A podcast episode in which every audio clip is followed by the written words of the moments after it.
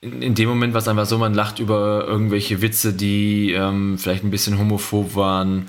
Man bringt vielleicht auch mal einen Spruch, der ähm, vielleicht selber auch ein bisschen homophob ist. Man erfindet eine Freundin, also man, man äh, tauscht einfach die, die Pronomen aus und sagt nicht, ich war jetzt bei meinem Freund am Wochenende, sondern ich war bei der Freundin und, und solche Themen einfach. Ich habe auch immer versucht, dann als Erster in die Umkleidekabine zu gehen, dass eben nicht, wenn im Nachgang das irgendwie rauskommt, dass dann Gerücht aufkam, der ging dann in die Kabine, wenn alle waren, dass er auch alle nackt sieht und das und ich habe immer versucht, als einer der ersten in der Umkleide zu sein, um dann eben alleine zu duschen oder mit weniger Leuten zu duschen, dass man eben da dann jetzt nicht äh, in irgendeine Bredouille reinkommt.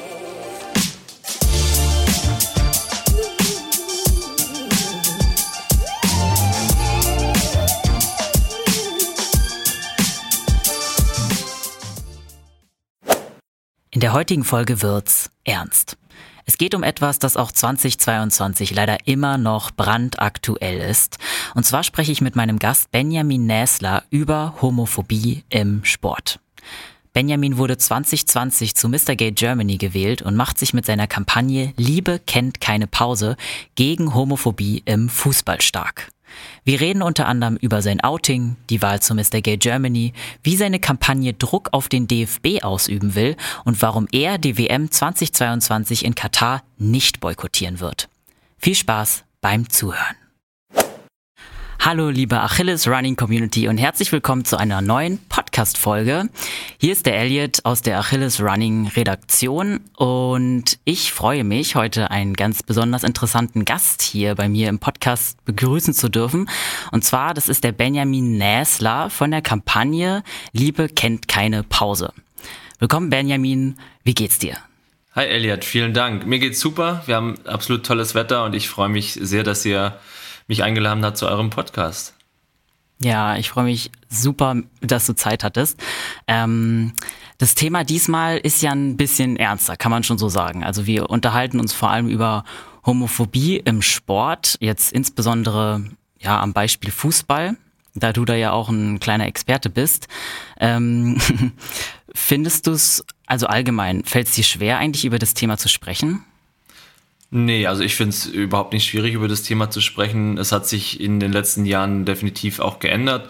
Ich muss sagen, vor einigen Jahren war es ein schwierigeres Thema, als ich noch nicht so geoutet war, beziehungsweise als ich überhaupt noch nicht geoutet war, war es natürlich ein, ähm, ja, ein No-Go-Thema sozusagen, aber jetzt mittlerweile, auch mit 33 Jahren, ist es einfach so, dass ich sage, da kann ich drüber sprechen, weil das bin ich. Das ist nun mal meine, meine Persönlichkeit. Ähm, und von daher ist es für mich ein ja, einfaches Thema darüber zu reden, um auch anderen einfach den Mut zu geben, auch darüber zu sprechen und dazu zu stehen. Ja, super, super. Ähm, ich würde sagen, um noch mal ein bisschen warm zu werden, spielen wir jetzt eine schnelle Runde Sekt oder Selters. Das heißt, ich gebe dir immer zwei ähm, Fragen, also ich gebe dir eine Frage vor, zwei Antwortmöglichkeiten hast du und du darfst gerne gleich aus dem Bauch heraus ganz intuitiv entscheiden, wofür du dich äh, ja entscheidest sozusagen. Bist du ready? Alles klar, leg los, ich bin gespannt. Cool. Fußball oder Leichtathletik? Leichtathletik. Einzelsport oder Mannschaftssport? Mannschaftssport. Interessant. Hund oder Katze? Hund. Okay. Ich weiß nämlich, dass du beides hast. Das hast du mir schon geschrieben. Ja. Oh. Die Katze ist aber nicht im Raum, das heißt, sie, sie kann nicht zuhören. Okay, ich bin eher so der Katzenmensch, aber ich mag auch Hunde. Ähm, Roadtrip oder Urlaub am Meer? Roadtrip. Uh. Russland oder Katar? Wow. Ich glaube, ich höre auf und gehe mit 16.000 Euro nach Hause. oh. Ich glaube tatsächlich, ähm, lieber Katar. Okay. Mhm. Auch wenn es mir sehr schwer fällt. Ja, glaube ich dir. Würde mir auch schwer fallen, statt zu entscheiden. Mm, und die letzte Frage: Flanke oder Tor? Flanke. Okay. Ja, ähm, wir sehen, das Ganze geht schon in eine sportliche Richtung. Du ähm, hast ja sehr lange Fußball gespielt. Ich weiß nicht, spielst du immer noch aktuell Fußball? Ich spiele tatsächlich immer noch Fußball. Ich habe ähm, früher in einem Ligabetrieb gespielt, ähm, auf der Kreisklasse. Also jetzt äh, eher so auf den Dorfplätzen der Nation. Ähm, ich spiele heute in der Hobbymannschaft mhm. in Frankfurt, hier beim FAV. Das ist eine queer, ein queerer Sportverein. Cool Und dort bin ich im Fußball, mhm. in der Fußballabteilung tätig. Und wie hat denn das Ganze bei dir angefangen? Also wie lange, wann hast du angefangen, Fußball zu spielen? Und wie sah eigentlich allgemein dein sportlicher Werdegang aus? Ich habe mit fünf Jahren angefangen mit der Leichtathletik. Deswegen habe ich auch vorher ein bisschen gekämpft, äh, Fußball mhm. oder Leichtathletik. Ähm, weil ich mit fünf angefangen habe, habe tatsächlich bis ich 21 war die Leichtathletik durchgehend gemacht. Mhm. Und ähm, dazwischen, da mein Vater Fußballtrainer war, mein Bruder hat selber Fußball gespielt und ich war einfach großer Fußball oder bin weiterhin großer Fußballfan. War es so, dass ich dann zwischendurch immer mal wieder Fußball gespielt habe, so für zwei, drei Jahre, dann habe ich wieder aufgehört und habe mich auf die Leichtathletik konzentriert und ich weiß noch, dass mein Vater irgendwann zu mir gesagt hat, Junge, wenn du in einer Sportart was erreichen möchtest, dann musst du mit einer anderen mhm. aufhören. Und ich gebe dir einen Tipp, Fußball wird es nicht sein. Oh. Also von daher, ähm, es hat mir wahnsinnig Spaß gemacht. Ich war halt so ein, ähm, ja, so ein grobmotoriger, kein Technikgenie. Äh, ich habe einen Pass über fünf Meter hingekriegt, aber dann ähm, hat es auch aufgehört. Also ich war wirklich eher der Verteidiger-Typ mhm. und habe dann sehr lange Leichtathletik gemacht und wie gesagt immer zwischendurch mal wieder Fußball gespielt. Und dann war es aber auch so, dass ich ähm, mit 21 aufgehört habe mit der Leichtathletik, weil ich einfach gesagt habe, ich schaffe es einfach mhm. zeitlich nicht mehr mit Studium und dem Leistungsniveau zu halten, das ich hatte. Und da war ich dann zu ehrgeizig, dass ich gesagt habe, dann höre ich damit auf und ähm, habe dann nur noch Fußball gespielt. Aha. Und habe dann mein Wissen an Kinder weitergegeben, habe dann ähm, als Trainer in der Leichtathletik noch fungiert für zwei, drei Jahre. Und jetzt spiele ich tatsächlich nur noch ähm, Fußball und gehe ab und zu noch äh, oder gehe regelmäßig dann auch noch laufen, um einfach so körperlich auch noch ein bisschen fit zu bleiben und den körperlichen Verfall mit Anfang 30 dann oh aufzuhalten. Gott, da machst du mir ja Hoffnungen. ähm, nee, aber deswegen, ich, ich liebe die Leichtathletik, ich finde es eine wunderbare Sportart, die kommt leider viel zu kurz. Ähm, aber Fußball ist natürlich immer noch äh, ein sehr, sehr großes mhm. Hobby von mir. Und ähm, du hast dich dann irgendwann wahrscheinlich geoutet als schwul. War das während deiner Leichtathletikphase oder während deiner Fußballphase? Es war tatsächlich weder noch. Also ich habe mich ähm, weder geoutet, als ich Leichtathletik gemacht habe, noch habe ich mich geoutet, als ich Fußball gespielt habe, weil ich in der Leichtathletik einfach noch nicht so weit war, weil ich gemerkt habe, ich bin noch nicht so weit, um mich jetzt vor den Kollegen, vor den, vor den Trainern ähm, zu outen. Es war einfach noch nicht so, ich hatte nicht das Gefühl, dass es jetzt das Passende wäre. Und beim Fußball war es einfach so, dass diese Sprüche gefallen sind, die man, die man kennt auf den, auf den Plätzen. Und das war für mich so eine Situation, dass ich gesagt habe, ich fühle mich hier nicht willkommen, ich fühle mich hier nicht wohl, mhm. wenn ich mich jetzt outen würde. Und deswegen habe ich eben nicht den, in Anführungszeichen, schwulen Fußballspieler mhm. Benjamin abgegeben, sondern ich habe mich als heterosexuell ausgegeben, um einfach dazu zu gehören, nicht ausgegrenzt zu werden, weil ich natürlich diese Angst hatte, dass ich, äh, dass mir genau das widerfährt, dass ich eben ausgegrenzt werde, dass ich ähm, vielleicht auch beleidigt werde und so weiter. Und deswegen habe ich mich nicht getraut, mir ähm, das zuzumuten, während der, ja, ich nenne es mal in Anführungszeichen, mhm. aktiven Karriere, mich zu outen. Und habe es tatsächlich erst im Nachgang dann gemacht. Und ähm, als ich weggezogen bin, habe ich mich dann auch erst äh, sozusagen großflächig in Anführungszeichen vor Ort geoutet. Okay. Und ähm, von welchem Alter sprechen wir denn da? Also wann wusstest du selber für mich, äh, ja, ich bin schwul? Und ja, in, genau, sag mal. Also für mich selber rückblickend würde ich, glaube ich, sagen, dass ich schon relativ früh ähm, auch mhm. Männer sehr attraktiv fand, was ich mir aber nie eingestanden habe. Also ich habe das nie bewusst wahrgenommen. Das, so rückblickend würde ich sagen, dass die eine oder andere Situation würde ich mich jetzt ähm, darauf bringen, dass ich vielleicht schon früher auf Männer stand. Ich hatte aber dann ähm, eine Freundin für ein Dreivierteljahr und habe dann aber gegen Ende hin gemerkt, dass es irgendwie nicht das, das ist, was mich ähm, erfüllt, was mich äh, glücklich macht. Ähm, und habe dann nach und nach gemerkt, das war so ein Prozess von ungefähr einem Jahr, dass ich dann eben doch auf Männer stehe, dass ich schwul bin. Und so war es dann so, dass ich ähm, mit 18 mich dann mhm. zum ersten Mal bei einer Freundin geoutet habe mit 19 dann auch bei meiner Familie und bei meinen engsten Freunden. Und als ich dann mit, ähm, jetzt muss ich gerade überlegen, mit 21 bin ich dann weggezogen, mhm. mit 22 bin ich dann weggezogen. Und dann war es dann wirklich so, dass ich ähm, mich auch nicht mehr versteckt habe. Also ich habe dann nirgends mehr ähm, jetzt angegeben, dass ich mit einer Frau zusammen bin, sondern ich hatte das, als ich 19 war, 2009, mhm. bin ich mhm. mit meinem jetzigen Mann zusammengekommen. Und ab dem Zeitpunkt war es dann eigentlich so, dass ich mich immer geoutet habe. Also, dass ich immer zu meinem Mann gestanden habe, dass wir immer gemeinsam auch aufgetreten sind. Und so war es dann so, dass ich im Grunde mit 21, 22 tatsächlich dann ja, ja. Offen, offen schwul auch gelebt habe. Also mit 18 wusstest du es eigentlich schon, ne? Genau, mit 18 war so die, die Phase, wo ich gesagt habe, okay, ich bin schwul. Ja. Hab dann äh, mit 19 meinen Mann kennengelernt, sind mit ähm, 20 dann zusammengekommen. Und ähm, also wir haben noch dieses klassische Dating ähm, durchlaufen, dass wir ein halbes, dreiviertel Jahr erstmal telefoniert haben, geschrieben haben, bevor wir uns getroffen haben und hatten dann anderthalb Jahre eine Fernbeziehung und im Grunde nach dem Ende der Fernbeziehung, als ich dann ähm, zu ihm gezogen bin, war es dann schon so, dass ich, wie gesagt, offen schwul gelebt habe und davor war es einfach so, dass ich, klar, er hat mich besucht, ich habe ihn besucht, das ähm, steht ja außer Frage und meine Familie hat ihn ja auch kennengelernt, ganz klar, aber es war es nie so, dass wir dann ähm, irgendwie auf schwulen Partys groß unterwegs waren. Das mhm. hat dann erst tatsächlich so mit 2021 angefangen. Mhm, okay. Ähm, und so in deiner Findungsphase, hattest du da aktiv Sport gemacht? Da habe ich aktiv Sport gemacht, genau. Das hat mich aber auch, hat mir auch weitergeholfen, weil ich einfach ähm, in der Zeit noch sehr viel Leichtathletik gemacht habe und dort war es so, dass wir sieben, acht Mal die Woche trainiert haben.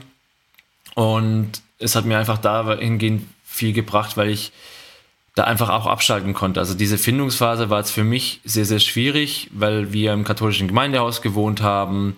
Ähm, meine Mutter hat für die katholische Kirche gearbeitet, dann noch auf dem ja, Dorf, in Anführungszeichen, mit 15.000 Einwohnern, also auch noch sehr ähm, konservativ geprägt. Das hat mich selber natürlich auch geprägt, aber auch mir die Angst bereitet, was passiert, wenn ich mich oute. Also ich hatte ja keine Erfahrungswerte, was, was passiert und deswegen hat mir der Sport in dem Moment Halt gegeben, weil ich dadurch abschalten konnte, weil ich dadurch äh, auf andere Gedanken kommen konnte. Und äh, das hat mir in dem Moment wirklich viel Kraft und viel Halt gegeben, mich äh, hier ähm, oder mich auszugleichen sozusagen. Mhm. Ja, ich stelle es mir auch ein bisschen schwer vor in einem katholischen Haushalt. Tatsächlich, mein Vater ist auch katholisch, also ich komme auch so ein bisschen aus einer katholischen Familie und ich kann auch sagen, da ähm, ja schon konservativ auf jeden Fall und so queere Themen waren da jetzt auch, also es hat lange gebraucht, bis ich über bestimmte Sachen überhaupt ähm, mit meinen Eltern reden konnte. Deswegen kann ich das, glaube ich, ganz gut nachempfinden. Ähm, aber deine Eltern haben das dann ganz gut aufgenommen oder war da dann groß Stress? Nee, überhaupt nicht. Also meine Eltern haben überragend reagiert, die haben wirklich fantastisch ähm, reagiert, so wie man sich wünscht. Es war klar, dass sie auch eine gewisse Zeit brauchen. Ich kann ja nicht erwarten, dass, ähm, wenn ich schon ein Jahr brauche, um mich selber zu akzeptieren, um mich zu finden, dass meine Eltern das von heute auf morgen dann sofort ähm, ja, so aufnehmen oder so ist, wie es heute ist. Heute ist es wirklich so, dass ich sage, es ist alles normal, so wie es sein sollte im Grunde. Und ähm, sie lieben meinen Mann genauso wie mich. Manchmal habe ich das Gefühl sogar noch ein bisschen mehr. Und ähm, deswegen, ich kann da nur den Hut vorziehen und mich bei meinen Eltern bedanken, weil es ist genau so, wie es jeder sich wünschen würde. Wie gesagt, für, es gab, wie gesagt, am Anfang einfach so, was ich aber auch denen vollkommen zugestehe, dass, dass sie einfach da eine gewisse Zeit gebraucht haben, um über gewisse Themen auch zu reden, so wie es du auch gerade gesagt hast. Es ist halt so, dass sie ähm, auch ein bisschen älter sind. Mein Vater ist 71 geworden und ähm, von daher war es für die natürlich eine andere Welt. Sie hatten jetzt auch keine ähm, queeren Freunde im, im, im Umkreis, also von daher war ich im Grunde der Erste sozusagen. Und ähm, aber wie gesagt, es war jetzt nicht so, dass mein Vater es, äh, ein halbes Jahr nicht mit mir geredet hat oder so, überhaupt nicht. Also wir haben ganz normal auch abends dann zu, zu Abend gegessen gemeinsam. Ich bin dann normal in den Fußball gegangen. Also es war alles wie, wie immer. Nur eben, dass sie mein, in Anführungszeichen, Geheimnis wussten.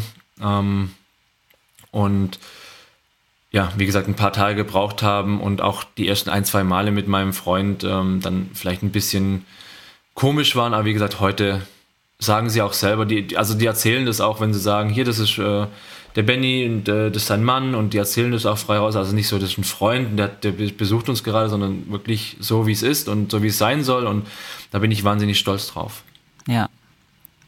Ähm, und du konntest, also ich finde es interessant, dass du dein, also deine, sich vor deinen Eltern vorher geoutet hast, sozusagen, bevor du das Gefühl hattest, du könntest jetzt zum Beispiel bei Gleichaltrigen ähm, dein Outing haben.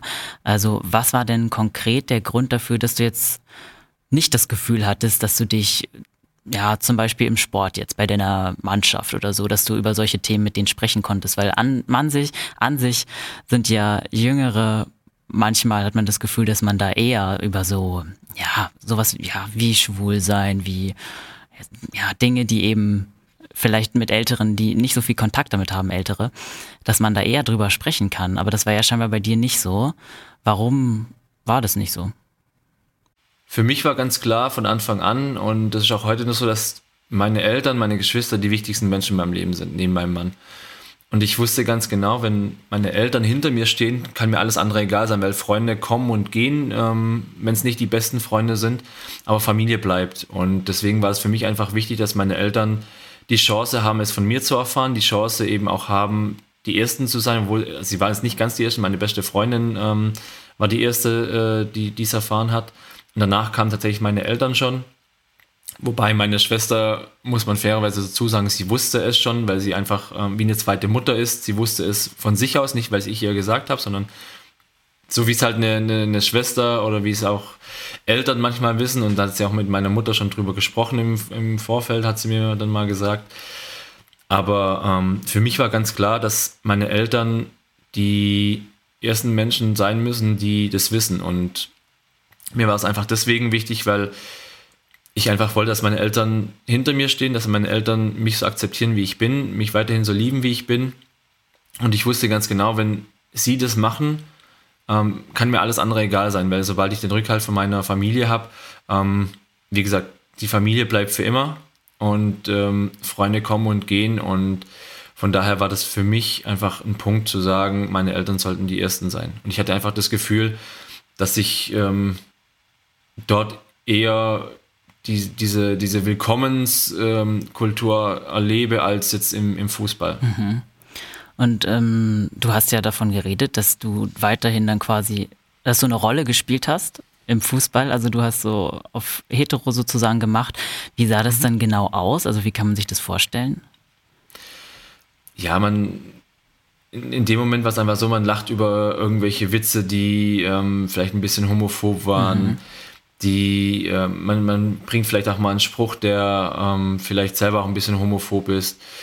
Ähm, man erfindet eine Freundin, also man, man ah. tauscht einfach die, die Pronomen aus und sagt nicht, ich war jetzt bei meinem Freund am Wochenende, sondern ich war bei der Freundin und, ähm, und, und solche Themen einfach. Ich habe auch immer versucht, dann als Erster in die Umkleidekabine zu gehen, dass eben nicht, wenn im Nachgang das irgendwie rauskommt, dass dann ähm, das, das ähm, Gerücht aufkam, der ging dann in die Kabine, wenn alle waren, dass er auch alle nackt sieht und das und ich habe immer versucht, als einer der ersten in der Umkleide wow. zu sein, um dann eben alleine zu duschen ähm, oder mit weniger Leuten zu duschen, dass man eben da dann jetzt nicht äh, in irgendeine Bredouille reinkommt oder in e irgendein Fahrwasser reinkommt, wo man überhaupt nicht rein möchte, was auch überhaupt äh, kein, ähm, keine Relevanz für mich damals hatte, weil ich überhaupt nicht darauf aus war, jetzt irgendwelche Mitspieler nackt zu sehen, sondern für mich ging es darum, ich wollte Spaß haben, ich wollte Fußball spielen und ähm, das, ich habe das überhaupt nicht äh, in irgendeiner sexuellen Weise gesehen, aber das unterstellt man ja dann auch häufig den, den Leuten, dass, ähm, die das dann immer nur machen, um dann irgendwelche Fußballer zu sehen und da, das wollte ich einfach vermeiden, deswegen habe ich mich dann eben so verhalten, habe dann auch meine Tasche so in die Ecke geworfen und ja, so dieses ja, Macho-Gehabe, dieses typische ähm, heterosexuelle Verhalten so an den Tag gelegt, so, oh, ich bin's hier und ich bin der Stärkste und der Geilste. Ähm, und da einfach auch ein bisschen mitgespielt. Ja.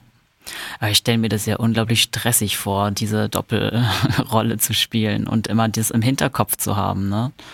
Es, es war es auch tatsächlich. Also ich ähm, mir auch viele Gedanken immer vor einem Training gemacht, nach einem Training gemacht, weil es einfach, wie du schon sagst, es war sehr anstrengend. Also man vergeudet einen Großteil der Energie wirklich darauf, wie verhalte ich mich jetzt im. Moment, also wie gebe ich mich, was für eine Gestik lege ich an den Tag, was für eine Mimik, was für eine, ähm, welche Stimme nutze ich gerade, welche Ausdrücke benutze ich gerade? Und da muss man sich schon wahnsinnig viel Gedanken machen. Oder ich habe mir wahnsinnig viel Gedanken gemacht, um einfach nicht aufzufallen, um einfach hier ja, dieses, ähm, diesen Spiegel weiterhin oben zu halten, um mich eben nicht ähm, zu entblößen. Und deswegen würde ich schon sagen, dass 30, 40 Prozent der Energie darauf ähm, aus war, zu gucken, dass ich mich eben so verhalte, dass ich äh, nicht als schwul wahrgenommen werde. Ja. Und in deiner Leichtathletikmannschaft ging es dir da genauso oder war das jetzt speziell? Hattest du das Gefühl, ja, in diesem Fußball, also im Fuß Bereich Fußball ist die, ist das einfach eine andere Atmosphäre, eine homophobere irgendwie? Ähm, Im Fußball ist einfach eine andere Atmosphäre, weil es dort viel, viel mehr Menschen sind mhm. und dort einfach auch andere Sprüche fallen. Dadurch die Grunddynamik ähm, und auch die Grundstimmung eine etwas aggressivere, bisschen ähm, aufgeheiztere, gerade auch beim Spiel dann, wo man dann schon merkt, äh, indem man dann schon merkt, dass eben, wenn es dann mal ein bisschen ruppiger wird, dann auch schnell mal irgendwelche Worte fallen, die man vielleicht gar nicht so meint, aber die halt dann gefallen sind. Mhm. Und in der Leichtathletik ist es tatsächlich deutlich familiärer, äh, wie es dazu geht. Also, ähm, nur mal so als Beispiel, wenn wir auf dem Wettkampf waren und ein Konkurrent hatte, was weiß ich, äh, irgendwas vergessen mhm. zu Hause, irgendeine Hose, irgendein paar Schuhe oder vielleicht kein Getränk mehr gehabt. dann tauscht man das aus und sagt, hier, dann nimm doch du für deinen Lauf meine Schuhe oder ich habe nochmal ein Ersatz-T-Shirt oder ich habe das und ich habe, also man unterstützt sich hier gegenseitig und das ist dann nicht so, dass man, wie jetzt im Fußball das typische, ähm, der Gegner hat, äh, führt 1-0 und dann spielt man nochmal den Ball schnell zwei Meter weiter, damit es nochmal fünf Sekunden länger dauert. Das ist in der Leichtathletik tatsächlich ähm, auf dem Niveau oder in, in bei uns damals so gewesen, dass man sich einfach gegenseitig unterstützt hat, dass man gegenseitig Hilfestellung gegeben hat und ähm, wirklich versucht hat, sich gegenseitig zu pushen und egal ob das aus dem gleichen Verein oder auch von anderen Vereinen und da hat man einfach auch neidlos und fair anerkannt, dass der andere in dem Moment besser war. Ja. Und deswegen war das da deutlich einfacher, deutlich ähm, angenehmer im, im, Umgang und auch der Ton einfach auch ein deutlich angenehmer und nicht so ruppig und nicht so ähm, aggressiv auch teilweise. Ja, verstehe.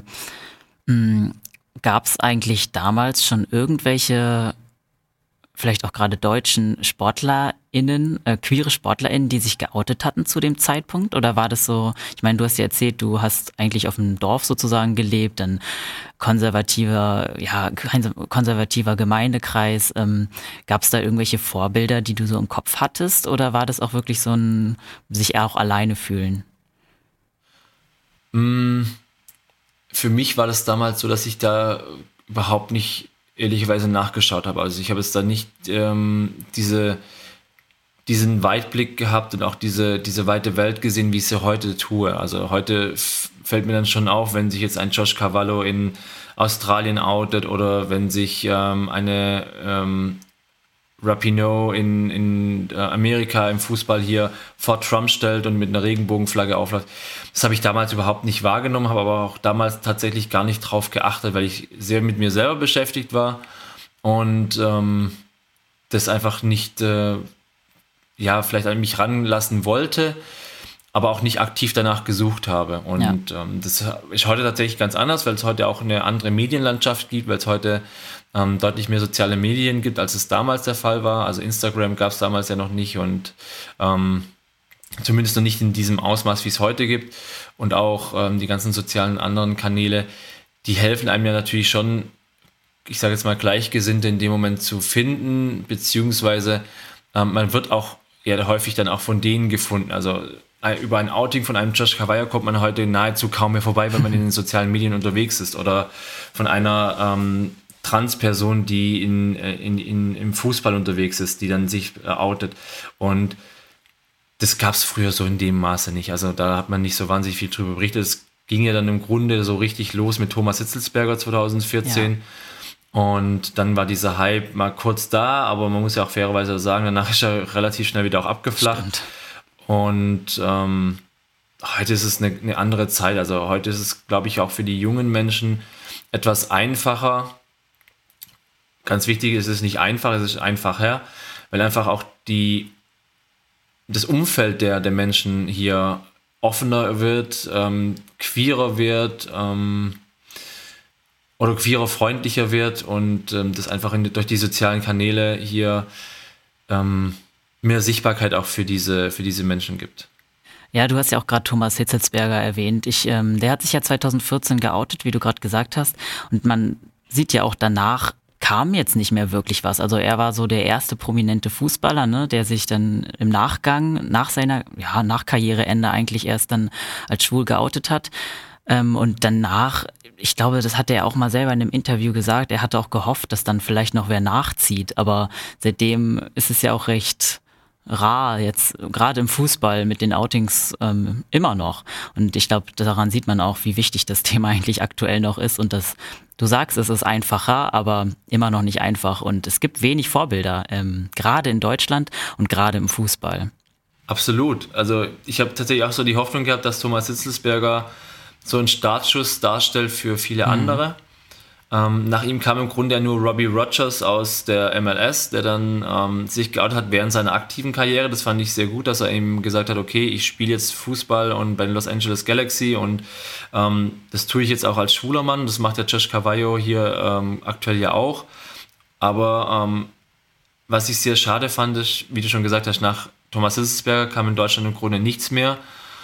Und ich muss aber auch irgendwie sagen, ich habe das Gefühl, auch von Thomas Hitzelsberger kam danach mhm. nichts mehr. Also gefühlt ist es ein Outing gewesen zum Push seiner nachaktiven Karriere, der zweiten Karriere, der ein bisschen ja. den Push zu geben, dann bei der ARD unterzukommen, danach beim VfB Vorstandsvorsitzender zu werden. Aber ich vermisse einfach hier auch beim VfB einfach diese, diese dieses Thema ähm, LGBT mal hochzuhalten, zu sagen, okay, wir haben jetzt einen ähm, queeren oder in dem Fall einen schwulen Vorstandsvorsitzenden oder dass es von ihm ausgeht und der dann sagt, okay, ich mache jetzt hier mal was mit dem VfB gemeinsam, aber das, ich hatte das Gefühl, da ja. kam einfach nichts. Und ja, ich finde, das hat er ein bisschen verpasst hier, ein bisschen mehr Sichtbarkeit für die Community im Fußball, im Profifußball auch ähm, ja. zu setzen. Ja, sehe ich auch so.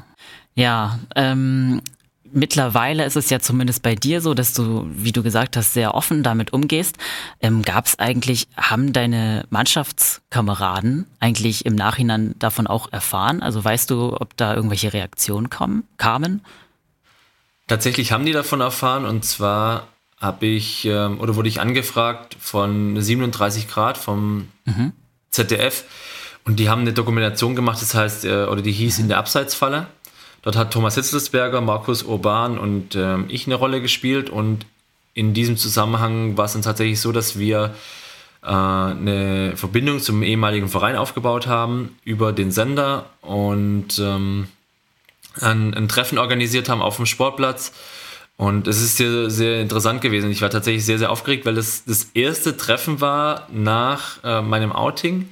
Ähm, ich wusste nicht, wie viele Leute überhaupt kommen. Ich weiß nicht, wie die, oder wusste nicht, wie die Reaktionen ausfallen. Und es war tatsächlich so, dass es nichts gespielt war. Es war alles so, wie es tatsächlich eingetreten ist, dass ich sie zum ersten Mal dort gesehen habe. Also es war wirklich so, dass der, die Produktionsfirma vorab auf dem Platz war, habe mit den äh, Spielern gesprochen. Ich musste oben warten und habe dann ähm, im Grunde mit der Kamera zum ersten Mal die Spielerin, äh, die Spieler wieder gesehen auf dem Platz. Und es war ähm, eine super Atmosphäre mit dem Wissen von heute hätte ich mich damals vielleicht auch geoutet, ohne es jetzt ähm, zu 100% sagen zu können. Aber es war ein sehr offenes Gespräch. Ich fand es auch super, dass ähm, die Personen wirklich so offen waren zu sagen, ich glaube, mhm. es wären dumme Sprüche gekommen. Ich glaube, wir hätten ähm, darüber was gesagt.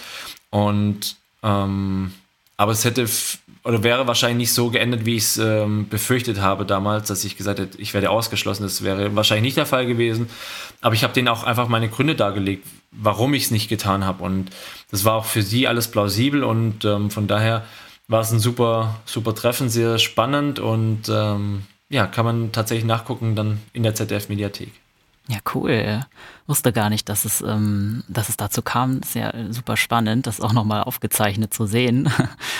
Mm, ja, wann hast du dann eigentlich für dich so entschieden, jetzt auch ein bisschen aktivistischer unterwegs zu sein? Also, ne, selber offen schwul leben ist ja auch was anderes, als dann nochmal wirklich rauszugehen, so ein bisschen in die Welt und ähm, ja, was in Richtung Aktivismus zu machen. Ich weiß ja auch, du bist Mr. Gay Germany 2020 geworden.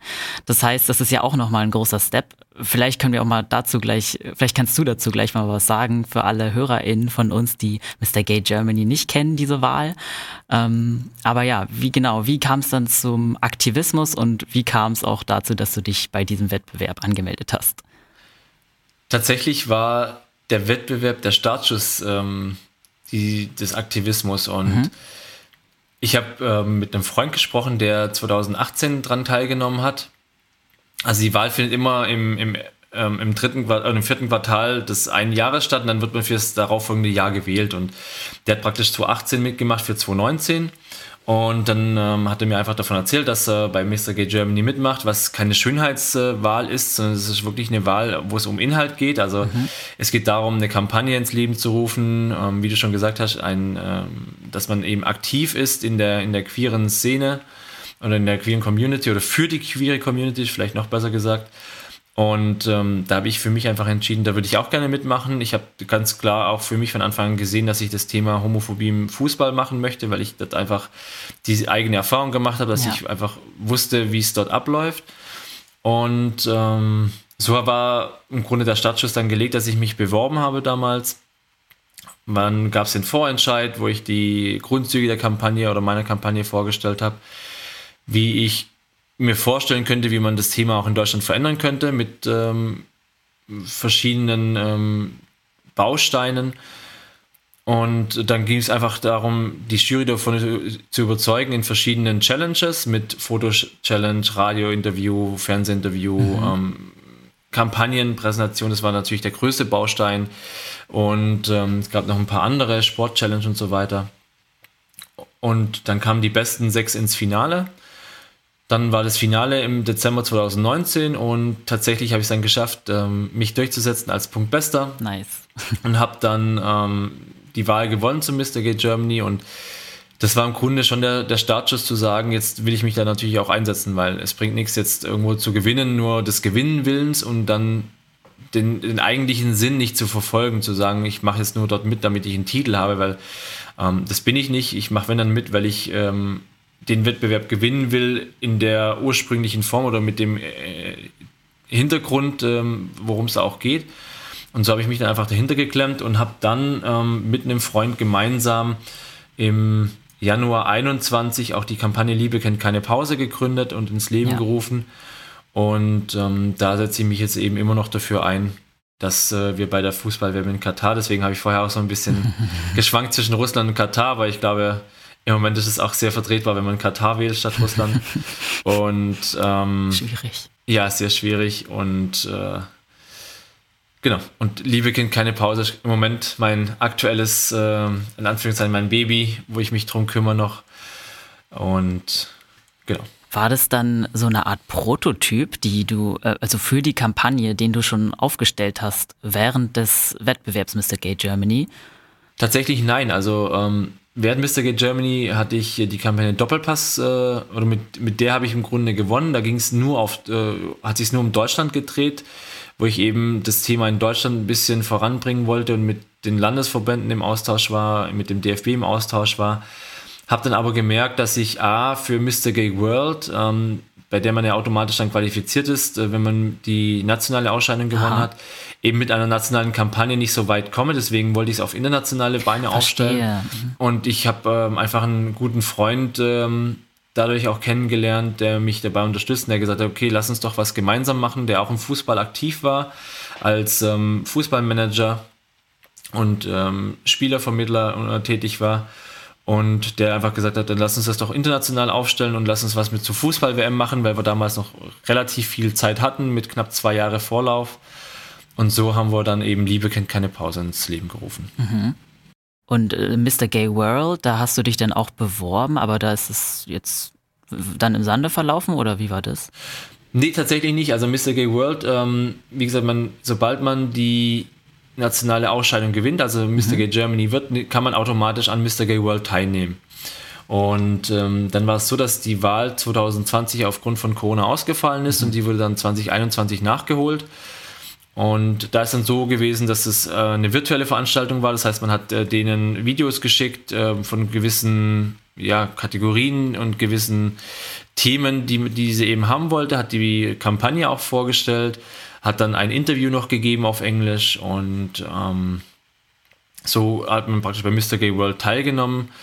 Und da bin ich schlussendlich dann Vierter geworden, genau. Oh, okay, krass. Also dann nochmal Glückwunsch nachträglich. Vielen Dank. Wie, wie, wie viele haben da teilgenommen? Ähm, dort nehmen so immer zwischen, ja, es kommt immer auf das Jahr drauf an, mal mehr, mal weniger, aber so um die 20 Nationen nehmen da immer dran teil. Mhm. Spannend, spannend. Ja, also da das ist eigentlich schon das hier äh, Stichwort, Liebe kennt keine Pause, du hast es gerade angesprochen. Ja, ich würde sehr gern mit dir über diese Kampagne sprechen. Ähm, ja, erzähl mal genau. Also wie kam es, du hast jetzt so ein bisschen grob umrissen, wie es dazu kam, dass du dich ähm, ja, für diese Kampagne entschieden hast, die zu gründen. Mhm.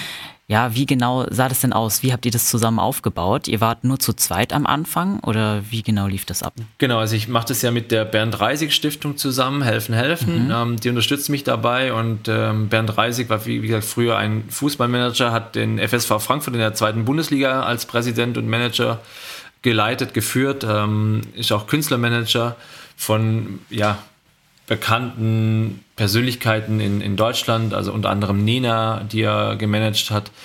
Ähm, und er hat eine eigene Talkshow, in die er mich eingeladen hat hier in Frankfurt. Mhm. Die ähm, heißt Bämmel und Gebabbel. Und ähm, da war es so, da wollte er mich eben als Mr. Gate Germany für die Talkshow haben. Und so haben wir uns praktisch kennengelernt. Und aus dem Kennenlernen wurde dann jetzt äh, eben eine Freundschaft daraus. Wir haben uns ähm, immer intensiver kennengelernt. Ähm, und wie gesagt, sind wir sehr, sehr gute Freunde. Und ich habe ihm dann eben von Mr. Gay World erzählt und er hat halt gesagt, pass auf, wenn du das mitmachst, ähm, unterstütze ich dich dabei, aber mit äh, einer nationalen Kampagne kommst du bei einem internationalen Wettbewerb eben nicht ja. so weit. Und so kam es eben, dass wir uns Gedanken gemacht haben, in welchem Bereich könnte das dann ähm, eben fortlaufen, diese Kampagne. Und ich habe halt gesagt, ich will auf jeden Fall im Fußball bleiben.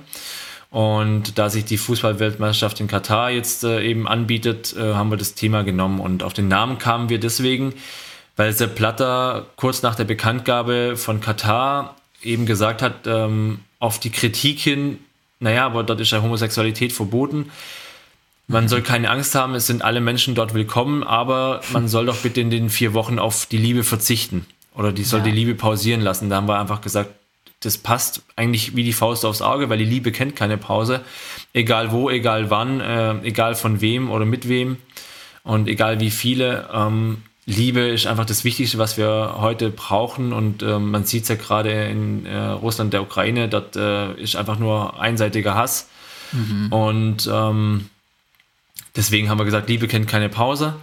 Und so kam im Grunde die Idee und äh, der Startschuss für, für die Kampagne. Ja. Und was genau ist das Ziel der Kampagne? Und vielleicht, wie sehen auch die einzelnen Schritte aus, um ja mhm. konkret zum Ziel zu kommen? Was wir als Ziel haben, ist, dass wir sagen, die Fußball-Weltmeisterschaft in Katar ist völlig in Ordnung. Es darf dort stattfinden, es darf in arabischen Ländern stattfinden, definitiv. Es darf auch in einer Zeit stattfinden, wo wir eben das nicht gewohnt waren, dass es auch mal kalt ist bei einer WM, sondern es mhm. darf auch mal in unserem Winter stattfinden. Weil wir dürfen nicht hingehen und sagen, nur weil wir im Westen leben, muss es immer nach unseren Standards gehen. Ja. Was allerdings überhaupt nicht verhandelbar ist aus unserer Sicht, ist das Thema Menschenrechte. Und da hört einfach das Ganze auf. Da ist eine ganz klare ähm, rote Grenze zu, zu ziehen. Und da sagen wir einfach, es kann nicht sein, dass es in einem Land stattfindet, wo Homosexuelle noch bis zu drei Jahre Gefängnis drohen, unter gewissen Umständen sogar die Todesstrafe droht. Ja. Ähm, und da geht es gar nicht darum, ob schon mal jemand mit der Todesstrafe belegt wurde oder nicht. Es geht darum, dass sie einfach noch aktiv ist. Ja. Und dass Menschen einfach immer noch verfolgt werden können und ähm, dass Arbeitsbedingungen für die Arbeiterinnen und Arbeiter vor Ort ähm, einfach katastrophal sind, dass schon über 13.000 Menschen gestorben sind für den Bau der Stadien. Und das sind einfach Themen, wo wir sagen, das kann nicht sein und wir konzentrieren uns eben auf dieses Thema LGBT.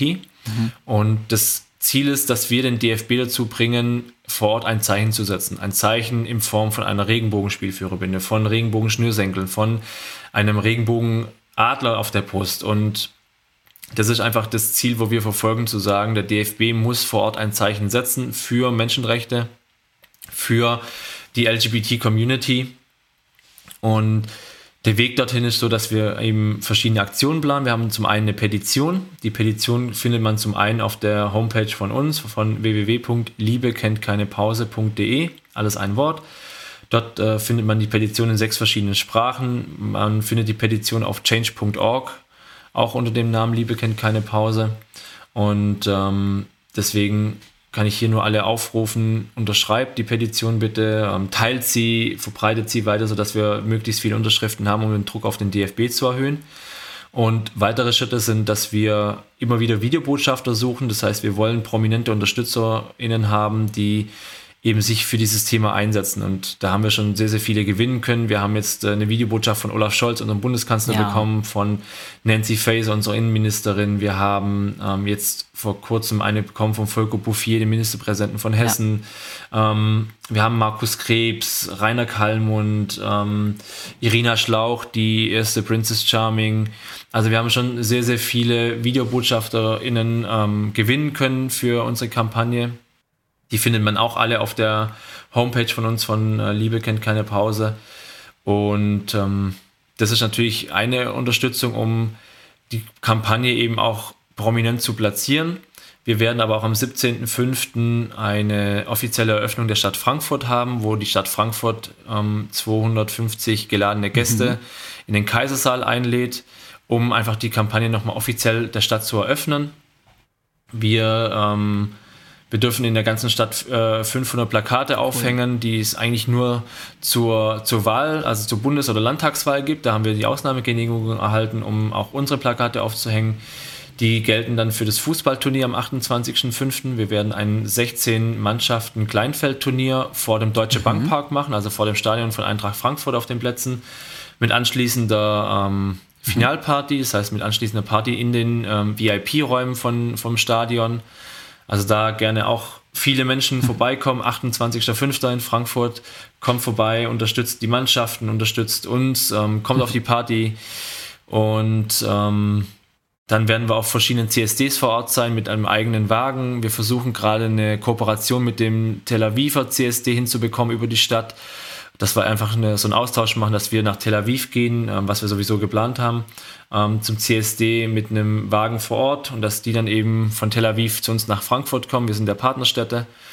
Und äh, das sind so die Aktionen, die wir haben. Und dann müssen wir mal gucken, was wir noch im Spätsommer, Frühherbst machen, weil jetzt, wie gesagt, die Kampagne ähm, mit Petitionen, mit Videobotschaften, mit ähm, Eröffnung, Fußballturnier und den CSD schon wahnsinnig viel Zeit äh, einnimmt und wir noch nebenbei alle arbeiten, also wir sind ja alle Vollzeit berufstätig noch und deswegen haben wir jetzt mal so weit geplant bis zu den CSDs, wo wir dann in äh, Hamburg, Berlin, Köln, Frankfurt, ähm, dann noch drei kleinere, Kelkheim, Gießen und Darmstadt äh, dann teilnehmen wollen. Und dann gucken wir mal, was dann danach noch alles kommt. Ja, ja.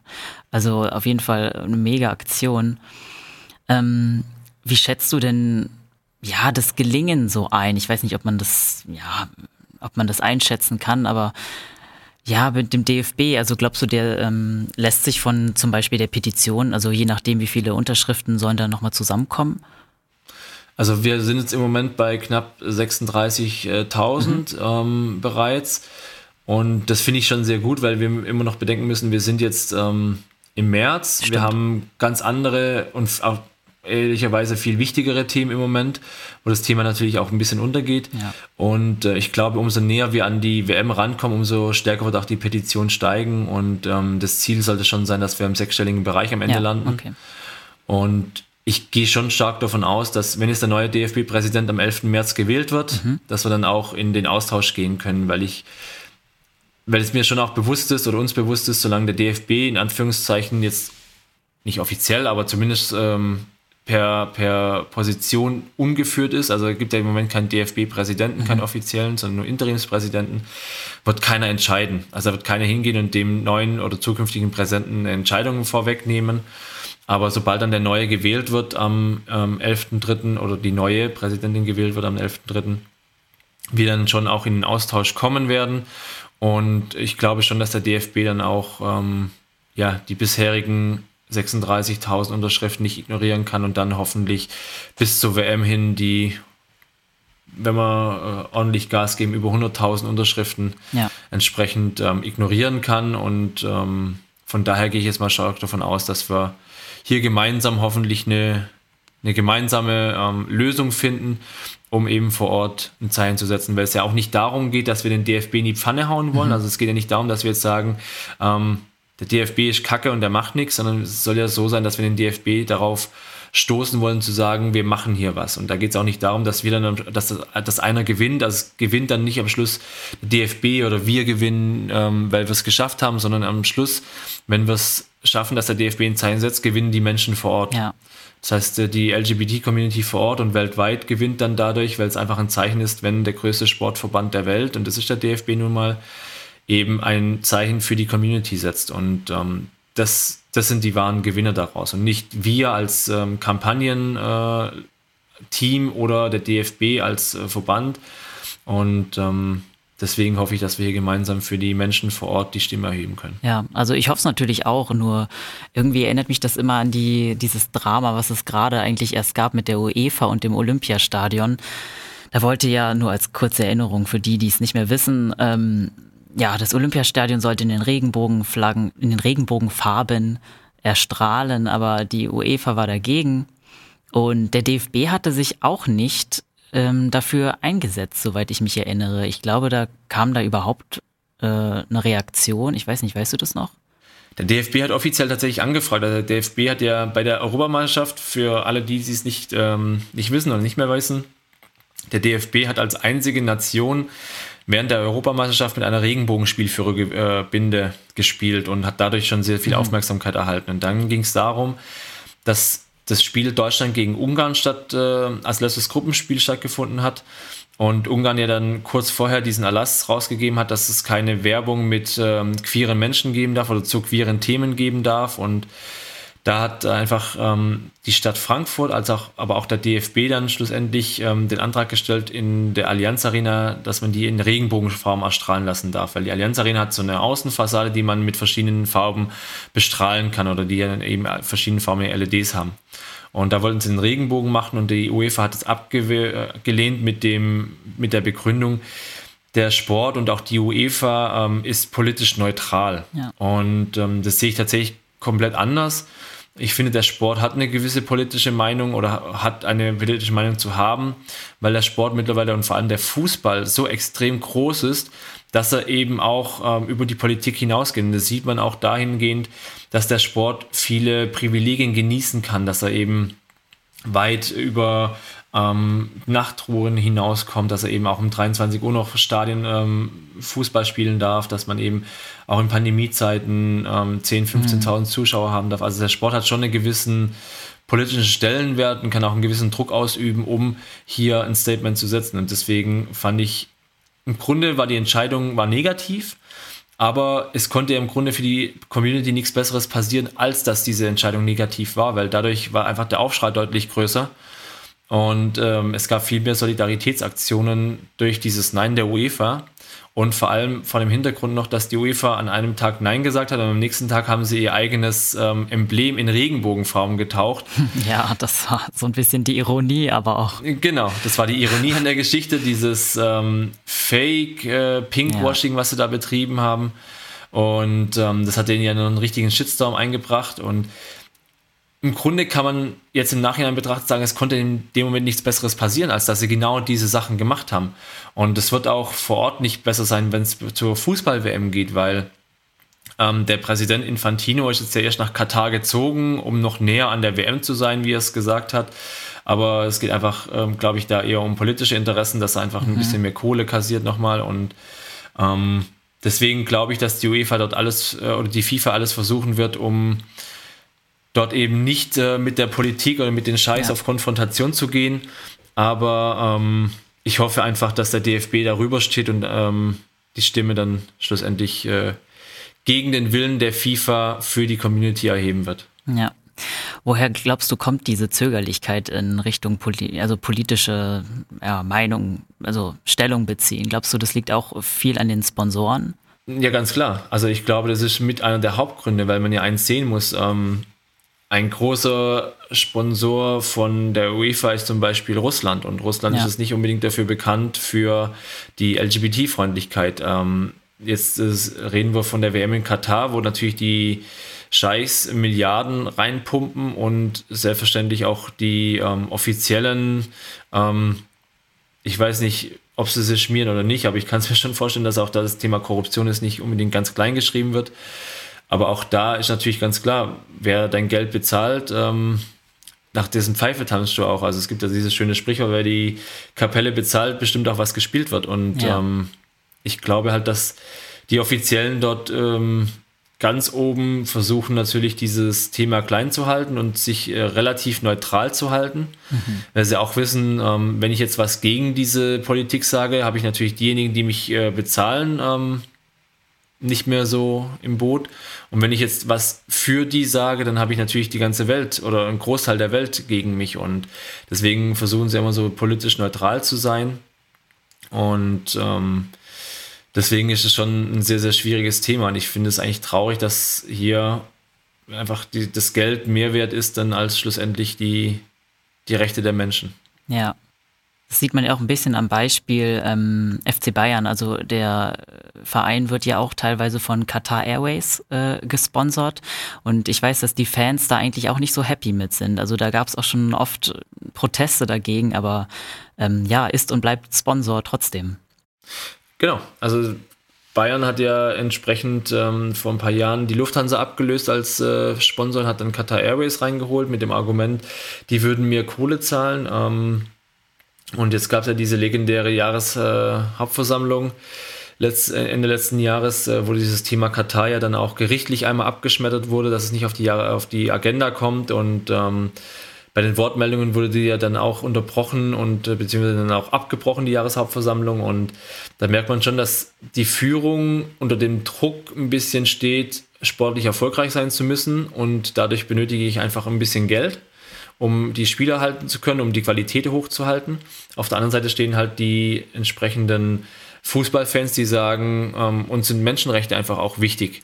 Und diesen Spagat hinzubekommen, ähm, ist einfach elementar wichtig. Und ich weiß es natürlich nicht, ich kenne jetzt die einzelnen Zahlen nicht von, den, von dem Sponsorendeal, aber ähm, es kommt ja immer dieses Argument, wir ähm, machen mit dem Sponsoring ja auch eine gewisse, einen gewissen Dialog zwischen den Ländern und ähm, dadurch erreichen wir mehr. Ich würde einfach mal gerne wissen von den Verantwortlichen, was genau haben sie denn bis jetzt erreicht? Also welche, welchen welchen Fortschritt wurde denn in Katar bisher erzielt, seit ihr dort vor Ort sind? Und da will ich jetzt nicht hören, dass die Frauen dorthin fliegen dürfen für, die, für das Trainingslager, sondern ich will wissen, was es tatsächlich jetzt gebracht hat, außer dass einmal im Jahr eine Frauenmannschaft für eine Woche dorthin fliegen darf. Ähm, sondern ich will einfach genau, würde gerne mal wissen, was sich vor Ort tatsächlich verändert hat in der Zeit. Ohne ähm, jetzt, äh, also außer jetzt, dass das Konto ähm, der Bayern entsprechend gestiegen ist und ähm, das würde mich dann auf jeden Fall mal interessieren. Das ist halt das Traurige, dass es da immer um Geld geht, natürlich. Ähm, wie stehst du denn eigentlich zum Thema Boykott? Also bist du jemand, der eher so dann auch ja, die WM boykottieren würde oder ja, zumindest verstehen kann, warum Fans den, die WM boykottieren und sie nicht gucken? Ich kann verstehen, dass äh, viele Fans sagen, das ähm, würde ich boykottieren, weil es einfach nicht den Werten entspricht, wie sie selber denken. Ich selber bin kein Freund von dem Boykott, weil ich glaube, dass ein Boykott schlussendlich nichts bringt, sondern es muss ähm, am Anfang angepackt werden. Also es muss bei der WM-Vergabe muss es stattfinden, dass man eben sagt, man geht nicht in ein Land wie Katar oder jetzt bei den Olympischen Spielen, man geht nicht in ein Land wie China, weil ob das jetzt, also da muss man ja ganz ehrlich sein, bei der Olympiade war es ja auch so, dass viele gesagt haben, ich schaue es nicht, weil es einfach in einem Land stattfindet, wo ähm, Menschen unterdrückt werden, wo es einfach keine Freiheit gibt. Ähm, aber schlussendlich ist es ja so, man schadet ja nicht dem Land vor Ort, denen ist es ja, glaube ich, relativ egal, ob dann am Schluss 5 Millionen Menschen gucken oder 4,9 Millionen mhm. Menschen gucken. Ähm, schlussendlich schadet man ja dann eher den Sportlern, die vier Jahre darauf hintrainieren, um bei einer Olympiade das Beste rauszuholen, um sie dann mit einer Ignoranz zu bestrafen oder mit einem Boykott zu bestrafen, um sie dann nicht zu feiern. Also das sind ja die Sportler, die ärmsten oder die ärmsten ähm, Personen in diesem äh, Kreislauf. Und ähm, deswegen ist es wichtig, von Anfang an eben diese, ähm, dieses, dieses Übel praktisch zu vermeiden. Und ähm, da geht es einfach darum zu sagen, bei einer WM-Vergabe oder bei einer Vergabe von Olympischen Spielen darf es nicht darum gehen, wer zahlt am meisten Geld, sondern es muss darum gehen, wer ähm, hat einfach auch gewisse Standards, die erfüllt werden müssen. Also wo sind Menschenrechtsstandards? Ähm, haben alle Menschen die gleichen Rechte vor Ort? Also nicht nur die LGBT-Community, sondern auch ähm, Transpersonen, Frauen. Haben Frauen die gleichen Rechte in diesem Land oder werden die unterdrückt? Und ich glaube, da muss äh, der entscheidende oder ist der entscheidende Punkt, dass man eben sagt, die, die Vergabe von Olympischen Spielen oder von Sportgroßereignissen müssen vorab geregelt sein und dürfen nicht ähm, dann später, oder das bringt aus meiner Sicht dann auch nichts zu sagen, ich boykottiere das jetzt als Zuschauer, weil gespielt wird er trotzdem vor Ort, die Stadien werden trotzdem proppevoll sein und ähm, dann glaube ich nicht, dass der Boykott am Schluss noch was bringen wird von Zuschauern. Von Mannschaften ist immer wieder was anderes. Ich glaube aber nicht, dass sich jetzt eine Nation wie Deutschland, England oder Frankreich dazu hinreißen lässt, als einzige Nation zu sagen, ähm, wir würden es in diesem Land nicht spielen, sofern es jetzt nicht, wie jetzt in Russland leider, ähm, so ist, dass äh, das Land einen Krieg führt. Ja. Glaubst du, man hat dann als Fan überhaupt ähm, eine Möglichkeit, Druck auszuüben? Ja, definitiv. Also ich glaube, dass man als Fan, Fan so weit äh, einen Druck ausüben kann, dass man eben Aktionen unterstützt, dass man eben so Kampagnen unterstützt, wie jetzt Liebe kennt keine Pause oder andere Kampagnen dann, die zu solchen Sportgroßereignissen immer ins Leben gerufen werden, dass man eben da sagt, da hebe ich meine Stimme, da setze ich mich dafür ein, dass die Petition teile ich und ähm, bin dann einfach auch ein Unterstützer von, von der, von den ähm, Aktivismus, ähm, der betrieben wird und ich glaube, so kann man wirklich auch einen Druck ausüben und ähm, man sieht es ja auch dahingehend jetzt äh, aktuell bei den ganzen Sanktionen, dass ähm, man zwar vielleicht heute die eine Sanktion hat, aber dann morgen das Ganze wieder über den Haufen geschmissen wird, weil dann einfach der Druck so groß wird. Also ähm, wir haben es jetzt ja gesehen, bei den Paralympics hat äh, der Verband gestern gesagt, ähm, die russischen und belarussischen ähm, Athletinnen und Athleten dürfen teilnehmen. Und dann wurde der Druck so groß, weil eine, einige Verbände gesagt haben, wenn die mitmachen, dürfen wir nicht mehr mitmachen. Der Druck kommt einfach daher, weil einfach die Menschen vor Ort in den Ländern sagen, das kann doch nicht sein, dass die mitmachen dürfen. Lieber Verband, mach da mal was.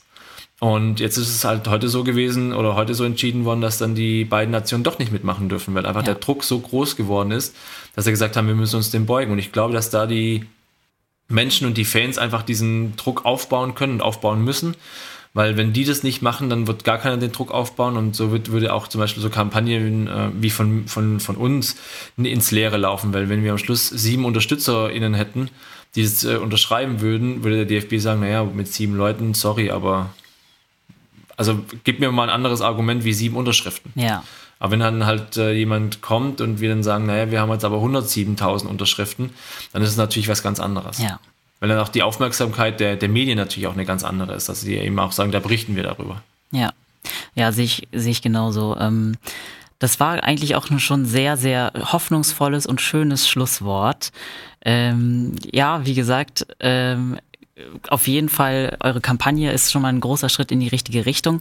Erzähl doch mal nochmal als Erinnerung ähm, unseren HörerInnen, wie genau man euch unterstützen kann. Am einfachsten liebe, liebe HörerInnen, ähm, ihr könnt uns unterstützen, indem ihr auf www.liebekenntKeinePause.de geht www.liebekenntKeinePause.de. Dort findet ihr alle Informationen zur Petition, zu den Veranstaltungen, wo wir sind, zu dem Fußballturnier.